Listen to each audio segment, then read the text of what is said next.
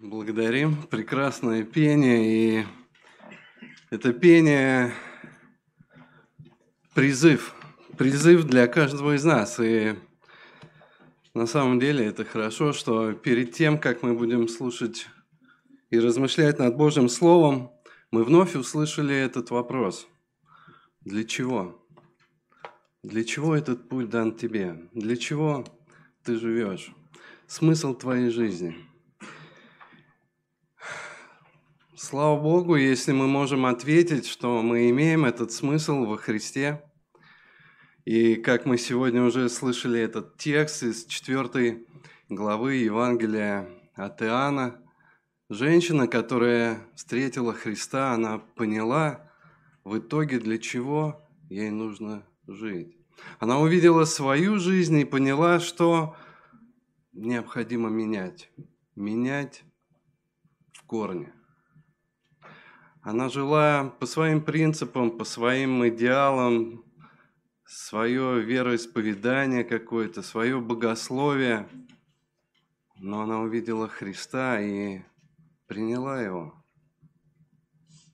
Пусть Бог благословит всех тех, кто еще не познал Иисуса Христа как личного Спасителя сегодня, отдать свою жизнь Ему. И через это пусть Господь прославится. Вы знаете, в нашей жизни мы всегда много встречаем разных людей. С кем-то мы немножко так общаемся, быстро расходимся, даже, наверное, через день, а может быть в тот же день забываем, как зовут того или иного человека.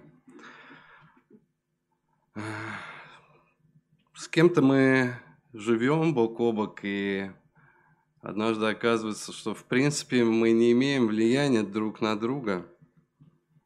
Есть те, с кем мы, как говорится, э, души не чаем или как не разлей вода. То есть это наше второе «я», повадки, мысли. Мы понимаем друг друга даже без слов. Есть особенные встречи, которые стоят э, водоразделом до и после. И вы знаете, когда мы читаем Евангелие от Иоанна, мы много там видим о том, как Иисус встречается с людьми, с людьми разными. Но так или иначе, эти встречи не остаются пустыми. Эти встречи влияют на людей. Кто-то уходит в разочарование, кто-то уходит в надежде, кто-то уходит в спасение. И мы с вами знаем, что целью как раз написания этого Евангелия и является то, чтобы люди, люди обрели вот эту истинную веру через личное знакомство с Иисусом Христом. И об этом мы с вами читаем в 20 главе, да, где Иоанн пишет, что это написано, дабы вы уверовали, что Иисус есть Христос, Сын Божий, веру и имели жизнь во имя Его. Таким образом, в конечном итоге, чтобы каждый, кто думает о спасении, каждый спасаемый лично встретился со Христом – и сегодня я бы предложил каждому из нас одну такую историю, одну встречу, которая как раз характеризуется тем, что люди познали Иисуса Христа. Это продолжение 4 главы с 39 стиха по 42. Итак, Евангелие от Иоанна, 4 глава, с 39 по 42 стихи. Многие самаряне из города того уверовали в Иисуса по слову женщины, свидетельствующей, что он сказал ей все, что она сделала. И потому, когда пришли к нему самаряне, то просили его побыть у них, он пробыл там два дня, еще большее число уверовало по его слову, а женщины той говорили, уже не по твоим речам веруем, ибо сами слышали и узнали, что Он истинно Спаситель мира Христос. И вот эта основная фраза для нашего размышления. Сами слышали и узнали, что Он истинно Спаситель мира Христос. О чем хотел бы сегодня с вами поразмышлять? На самом деле мы видим из этого текста, что только непосредственные, а не какие-то заочные взаимоотношения с Иисусом Христом является фундаментом для духовного роста, для духовной жизни. На каком бы этапе наша духовная жизнь не была, только личное отношение является истинным, крепким фундаментом этой жизни. На самом деле, давайте просто предположим, что мы уверуем благодаря красноречию какого-то проповедника, это нас замотивирует, зажжет, и мы последуем за Христом. Но я вас уверяю, дорогие друзья, что через определенное время найдется другой, более красноречивый и убедительный проповедник. И, к сожалению, мы видим печальные последствия, что люди, не имея крепкого фундамента, крепкого стержня, идут на поводу то одного проповедника, то другого. Есть э, одно свидетельство. У человека спрашивают, вы верите в Бога? Он говорит, да, я верю, и эта вера помогает мне ощущать в себе моральный ориентир. Этим ориентиром я руководствуюсь в своей деятельности, помогаю преодолевать невзгоды, Вера мне не дает смотреть, как окружающие люди вокруг меня поступают несправедливо, лгут. Где-то лет до 24, говорит этот человек, он считал себя атеистом, но потом у меня родился ребенок. Я смотрел, как он растет, говорит он. Понимал, что это не что иное, как Божье чудо. Ничего вроде бы сверхъестественного с этим человеком не произошло, не было никаких откровений, но он сам для себя понял, что является верующим человеком. Мы не знаем, насколько этот человек действительно рожден свыше от Бога или нет, но мы видим, как Бог действует и как человек реагирует на то, что есть Божья работа в его жизни. И на самом деле, когда мы вот размышляем, мы видим эту историю с самарянами, мы просто немножко давайте вспомним об их истории, немножко вернемся и поразмышляем о том, что, почему такой резкий поворот был и в их жизни при встрече со Христом. Чтобы лучше понять, мы должны вспомнить с вами, друзья, что самаряне – это самостоятельное, такое самостоятельное политическое, можно сказать, образование, несмотря на то, что входило в состав Иудеи и были под управлением римского прокуратора. Но как самаряне, так и сами иудеи выделяли вот эту область э, по религиозным и определенным историческим причинам. Если вы читаете Библию в третьей книге Царств, мы как раз можем увидеть, как один из правителей выкупает землю, называя ее Самарию, и потом это не просто стал город, это стала целая область. И где-то в восьмом веке до Рождества Христова, когда иудеи были э, уведены в плен, из этой же территории Самарии увели самых знатных, респектабельных людей и заселили эту территорию иноплеменниками, иноземцами. Таким образом, эта земля смешалась, религиозные и другие вещи уже не стали такими, как были раньше. И когда иудеи вернулись из плена, они не стали их принимать. Они считали их полукровками, религиозными отступниками. Это было начало такой вражды. Где-то в IV веке до э, Рождества Христова был построен вот этот храм самарийский на горе Горизим. К, к этой постройке да, был, был привязан определенный текст, потому что и самаряне, иудеи, они все изучали одно, одни и те же книги. На основании пятикнижья они вычислили, подвели к тому, что вот именно на горе Горизим нужно поклоняться, ни в коем случае не в Иерусалиме. Что и послужило еще большим разделением религиозным между Иудеей и Самарией. Потом этот храм был разрушен иудейским царем, что еще послужило большим таким наколением, накалу страстей. И на самом деле, когда мы смотрим, вот Иудеи, Самария, вроде бы братья, но в то же самое время враги. Вроде бы от одного отца, но через несколько поколений они просто пришли к тому, что не могли даже пересекать эту землю. Для того, чтобы путешествовать, многие иудеи просто удлиняли свой путь и обходили Самарию. Хотя ближайший путь в Галилею, вот каким и пошел Христос, был через Самарию.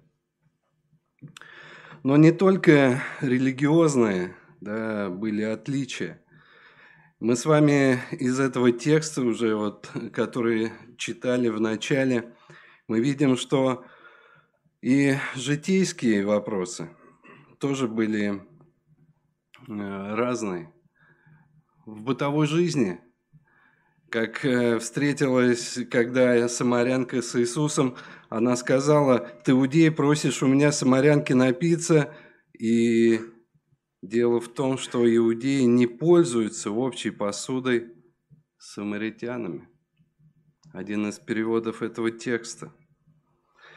В этой же главе, когда мы видим, э, ученики приходят после того, как э, были посланы за едой, приходят, видят Иисуса, который разговаривает с женщиной.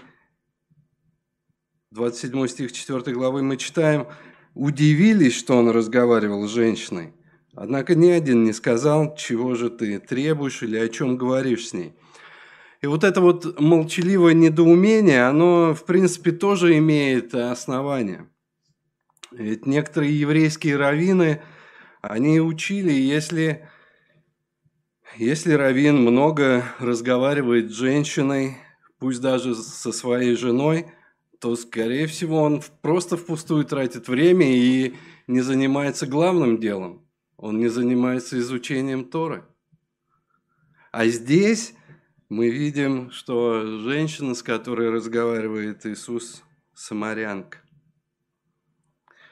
И на самом деле, когда мы читаем э, это Евангелие, мы видим, как евангелист Иоанн, он разных людей описывает.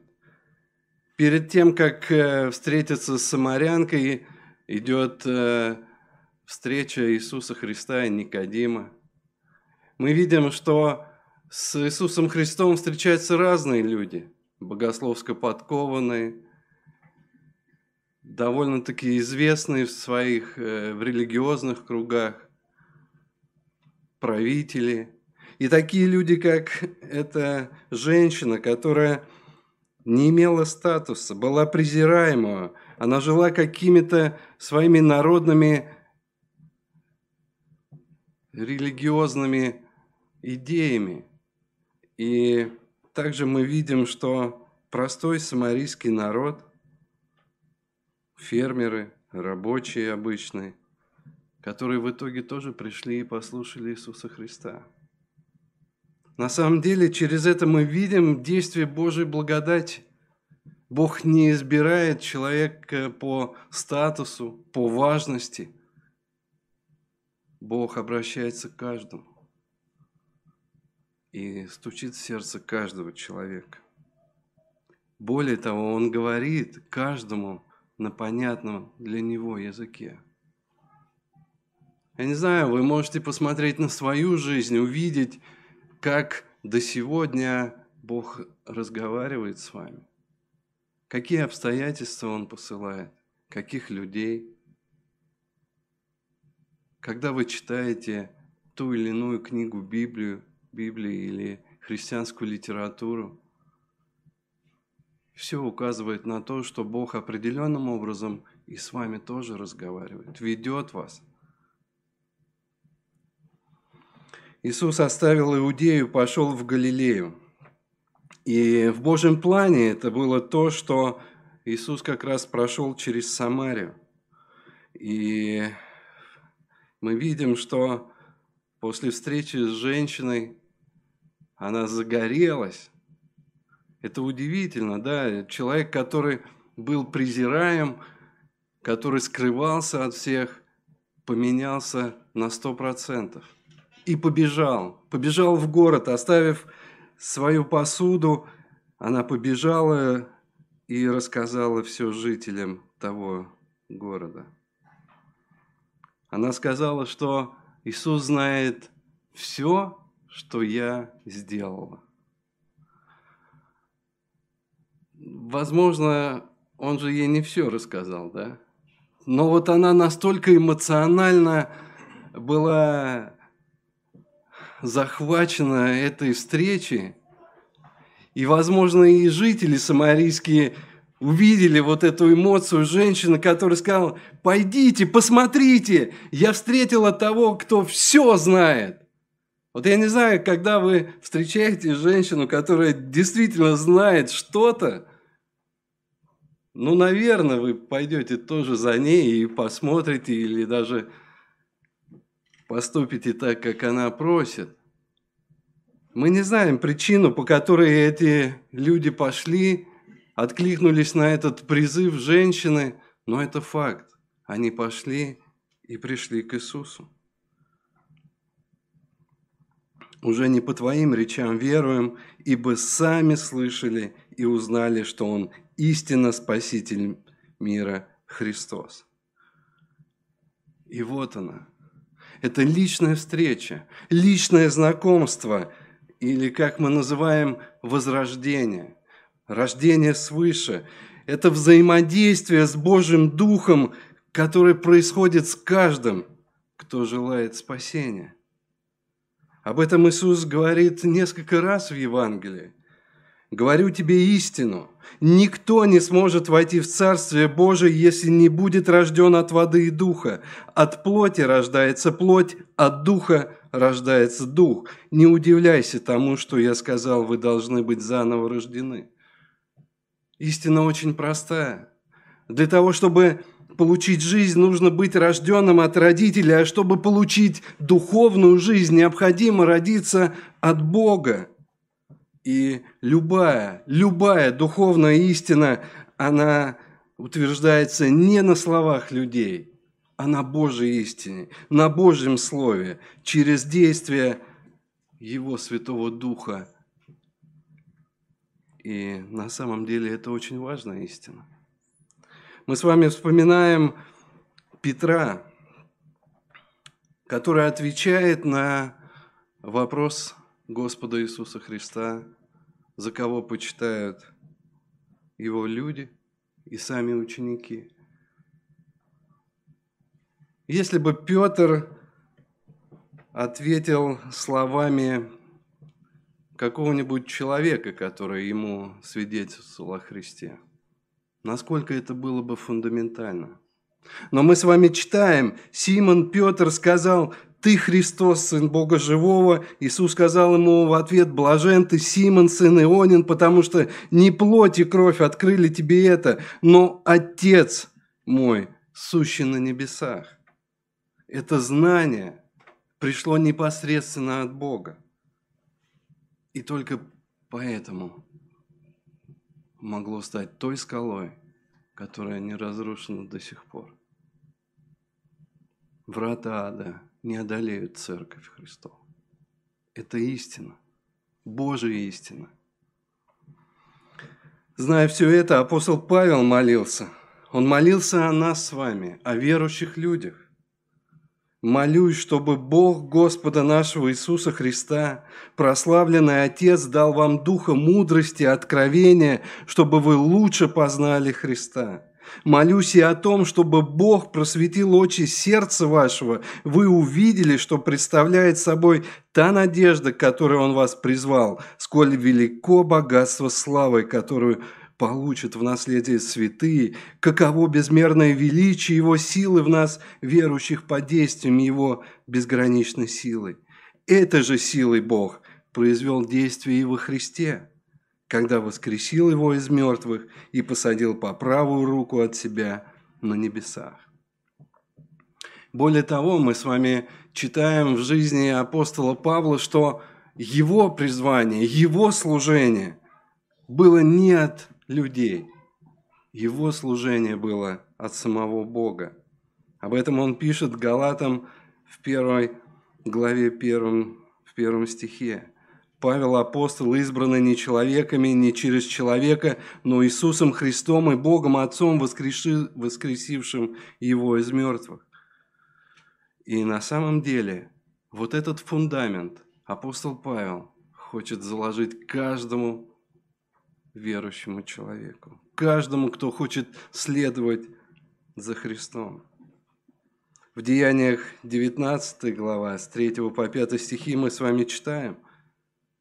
Вопрос, вопрос, который так или иначе связан с духовной жизнью. Во что же вы крестились? Они отвечали в Иоанново крещение – Павел сказал, Иоанн крестил крещением покаяния, говоря людям, чтобы веровали в грядущего по нем, то есть во Христа Иисуса. Услышав это, они крестились во имя Господа Иисуса. Еще один поворот.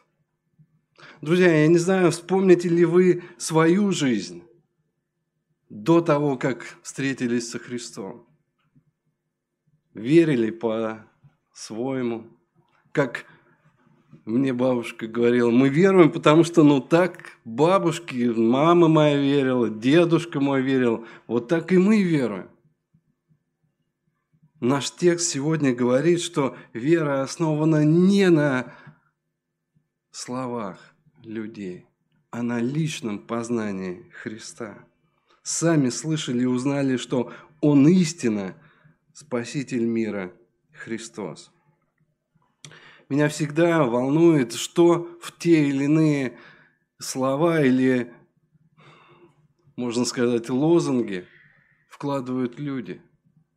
Вот такое заявление после встречи со Христом. Да, Он истинно Спаситель мира. Что это значит? Конечно же, мы понимаем, что это великое свидетельство для самарян, что они услышали истину от человека, который являлся их врагом, и приняли эту истину. Они получили действительно полную уверенность в том, что Христос и есть Спаситель. То, тот пророк, о котором они читали, о котором рассказывали их отцы и деды, на самом деле истинный пророк и Мессия – это Христос. И они приняли веру его слова и исповедовали, что Христос – Спаситель мира. Понятно, что только Дух Святой может открыть эту истину. Дух Святой открыл истину в сердцах и в умах самарян, и они исповедовали Христа Спасителем. Но что же практического несет вот это исповедание? Первое. Спасительная вера возможна только как следствие слушания благой вести. Вера от слышания, а слышание от Слова Божьего. Римлянам 10, 17. На самом деле Божье Слово, и мы вновь об этом говорим, вновь провозглашаем, что Божье Слово имеет огромную силу. Это сила, которая пробуждает людей, которая переворачивает судьбы, которая восстанавливает каждого сломленного человека. И мы, как служители, мы, да и, наверное, каждый человек в своей жизни подвержен определенному искушению искать какой-то, может быть, более эффективный метод, более эффективный путь. Может быть, э, не так э, много говорить о Писании, не проповедовать истину, сделать что-то более привлекательное для современного поколения. Но наш ответ нет. Божье Слово будет в центре. Все, что будет еще, оно будет через призму Божьего Слова и Божьей истины. И это факт. Потому что личное возрождение, личное преображение происходит только от истины Евангелия Божьего Слова через встречу со Христом. Иисус – живая вода. Всякий пьющий воду сию, мы это читаем в 4 главе 13 и 14 стихи, вожаждет опять, а кто будет пить воду, которую я дам ему, тот не будет жаждать вовек, но вода, которую я дам ему, сделается в нем источником воды, текущей в жизнь вечную. Дальше в этой главе Иисус говорит, что Он хлеб жизни – «Я есть хлеб жизни, приходящий ко мне не будет алкать, и верующий в меня не будет жаждать никогда». Христос – источник воды и хлеб нашей жизни. Он не просто, знаете, какая-то добавка, десерт какой-то к нашей пище, а Он и есть эта пища, Он и есть эта жизнь, Он и есть тот, кто двигает нами. Я не знаю, анализировали ли вы свою жизнь видели ли, как иногда Христос смещается с центра нашей жизни. Как Он становится кем-то, как волшебной палочкой, когда нам тяжело. А мы прям сами, не спрашивая Его воли, а может быть даже и забывая о Нем, а может быть и не желая познать Его – Однажды я был на домашней группе, и там размышляли над темой усыновления. Мне было тогда чуть больше 18 лет. Я уже ходил в церковь до этого. Я уже просил маму, бабушку молиться о моих нуждах. Я учился в университете, и учился это не вырежет, наверное, да, э, учился так, что я постоянно просил молиться за учебу. Не потому что, э, ну, потому что плохо учился, короче. И на самом деле Бог отвечал на молитвы. Но вот на этой домашней группе я повстречал людей, которые после размышления об усыновлении, о том, что Бог сделал, они просто стали молиться. И молитва была очень простая. Спасибо, Отец, что Ты нас усыновил. Что мы можем сказать, что мы Твои дети. Ну, я тоже склонился в молитве, слушаю эти молитвы и думаю – но я ж так сказать не могу. Я не могу сказать, что он мой отец, хотя я знаю его. Я видел, как он действует, как он отвечает. И в тот день был поворотным в моей жизни. Я просто сказал, Господи, прости. Прости, что я использовал Тебя. Прости, что я знаю, что Ты есть думал, что ты только будешь помогать мне. И молитва моя закончилась словами «Я хочу, чтобы ты стал Господом моим. Я отдаю свою жизнь тебе». Я знаю, что у многих присутствующих здесь эта фраза звучала в молитве. Когда пришло осознание, что Иисус – Спаситель мира. Он тот, кто дает действительно жизнь. Один человек как-то сказал, что без Христа у меня были цели, но с Христом у меня появился смысл.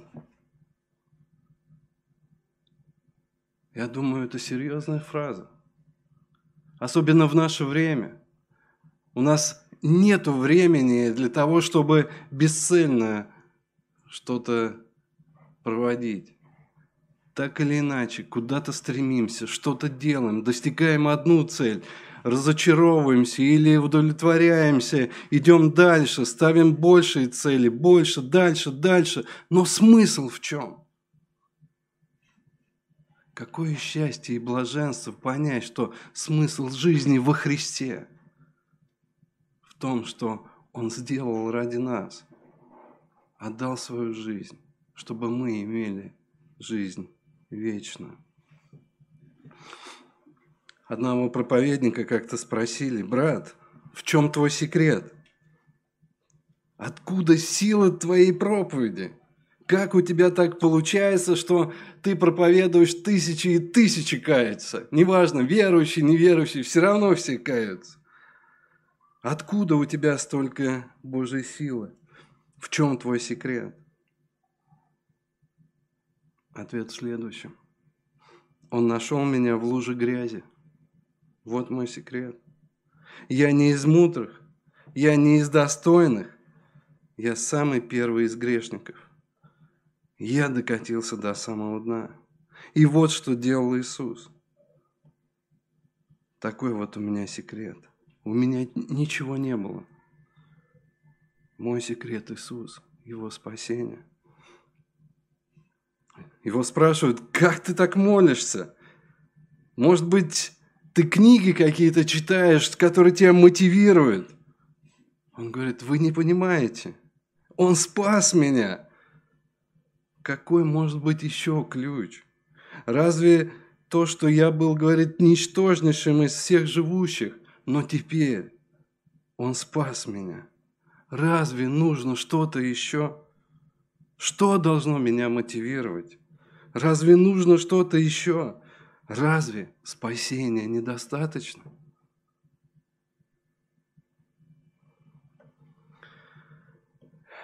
Личная встреча – это еще один такой практический пункт. Личная встреча однажды подразумевает постоянное возрастание в благодать. На самом деле, я не открою тайну, секрет, что проблема-то многих из нас с вами, многих христиан, это отсутствие личного возрастания в чтении слова, в молитвенной жизни. Мы читаем у апостола Петра во втором послании, в третьей главе, который увещевает э, верующих людей, говоря о том, что, будучи предварены о сем, берегитесь, чтобы вам не увлечься заблуждением беззаконников, не отпасть от своего утверждения, но возрастайте в благодати и познании Господа нашего и Спасителя Иисуса Христа. Ему слава и ныне, и в день вечный. Аминь. Возрастайте в благодати и познании. Не ради долга – а ради познания Христа. Спержин, как-то комментируя этот текст, он сказал, что мы с вами находимся в океане Божьей благодати. Глубже не бывает океан. Давайте возрастать в этом океане. И он говорит следующее. Хотя Божьей благодати не бывает ни меньше, ни больше, возрастать в ней можно – и он призывает возрастать. Возрастание в благодати, говорит он, это непосредственно связано в познании Иисуса Христа и возрастании познания Христа. Возрастание в познании, в свою очередь, это не просто свидетельство но это и движущая сила, которая помогает жить на этой земле и двигаться вперед. Встреча со Христом, личная встреча со Христом всегда будет подвержена испытаниям. Это еще один практический пункт.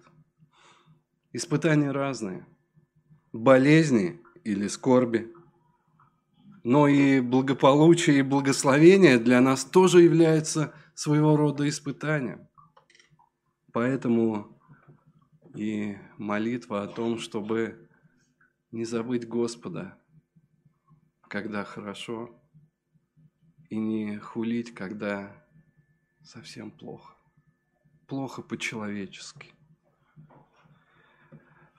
Во втором Петра апостол, брат наш, увещевает, «Придет же день Господень, как тать ночью, Тогда небеса с шумом придут, стихии же, разгоревшись, разрушатся, земля, все дела на ней сгорят. И вывод какой, призыв какой? Если так все разрушится, то каким должно быть святой жизни и благочестие вам, ожидающим, желающим пришествия Дня Божьего, в которой воспламененные небеса разрушатся и разгоревшие стихии растают? Еще один практический пункт, который вытекает из нашего личного познания Христа, это любовь к церкви. Все послания говорят о том, что не бывает христианина вне церкви. Все послания написаны к поместной церкви. И апостол Павел пишет, как в одном теле у нас много членов, но не всех членов одно и то же дело, так и мы, многие, составляем одно тело во Христе, порознь один для другого члена. Любовь к церкви, желание сделать добра, как верующим, так и неверующим, определенное отношение к обидчикам и много-много на самом деле, что следует из личного познания Христом. Но все это, друзья, знаете почему? Потому что встреча со Христом приносит радость, уверенность и сопровождается доверию Отцу. Как э, Тим Келлер говорит, что наша идентичность теперь во Христе. И на самом деле, когда он э, раскрывает эту тему, он задает очень серьезный вопрос. Он говорит следующее, что вывести людей из рабства легче, чем вывести рабство из людей. Улавливаете? На самом деле он приводит э, отрывок из Ветхого Завета, когда евреи вышли из Египта, но Египет из них не вышел, они захотели вернуться. И размышляя об этой идее, об о нашей идентичности во Христе, Тим Келлер говорит, что иногда наша природа, ветхая природа, пытается перетянуть обратно. И что, что нужно? Нужно просто постоянно себе напоминать, кто мы во Христе, что Он сделал для нас. Никто нас не обезопасил от борьбы с грехом, но в то же самое время мы имеем великую силу, которую является сам Христос. Бог нам дал Духа Святого, чтобы бороться с этими искушениями. Бог нам дал Духа Святого, чтобы иметь радость в, любой, в любых обстоятельствах. И во Христе мы не только имеем вот статус сына или дочери, мы имеем силу, силу великую. И на самом деле иногда грустно видеть, когда люди, христиане, имеющие эту силу, ну как-то живут не так. Почему? Почему это происходит? Давайте обновим наш разум. Давайте действительно вновь увидим по-новому, может быть, что Христос – наша сила. Христос наша жизнь, Христос наше упование. И не будем поддаваться вот каким-то идеям, что да я слаб, я немощь, я не могу ничего преодолеть. Если мы не будем надеяться на силу Христа, мы ничего не преодолеем. Но все, что мы переживаем, все, что мы делаем, только благодаря Его силе. И вся жизнь, которой мы живем здесь на земле, только благодаря Ему. Вот это небольшое размышление, друзья, и вновь я просто хотел побудить каждого из нас. Вспомнить, может быть, давно это было, ваша личная встреча со Христом. Может быть, после этого вы уже и не встречались с Ним. Друзья, вспомните ту радость, которую вы испытали. Испытываете ли вы радость сейчас от чтения слова, от общения? Может быть, кто-то из присутствующих здесь или смотрящих трансляцию и так и не встретился со Христом. Он рядом. Он хочет быть вашим Господом и Спасителем. Сегодня прекрасная возможность для этого. Пусть Бог нас благословит. Действительно, иметь эту встречу постоянно и понимание, что Христос – Царь наш, Он сила наша, Он тот, кто достойный славы. Аминь. Давайте помолимся, дорогие друзья. Наш Господь, Отец наш Небесный, мы славим Тебя и благодарим за то, что Ты не оставляешь людей в грехах. Ты каждому по-особенному говоришь, Ты с каждым по-особенному проводишь время и каждого ведешь в небеса, в Царствие Свое.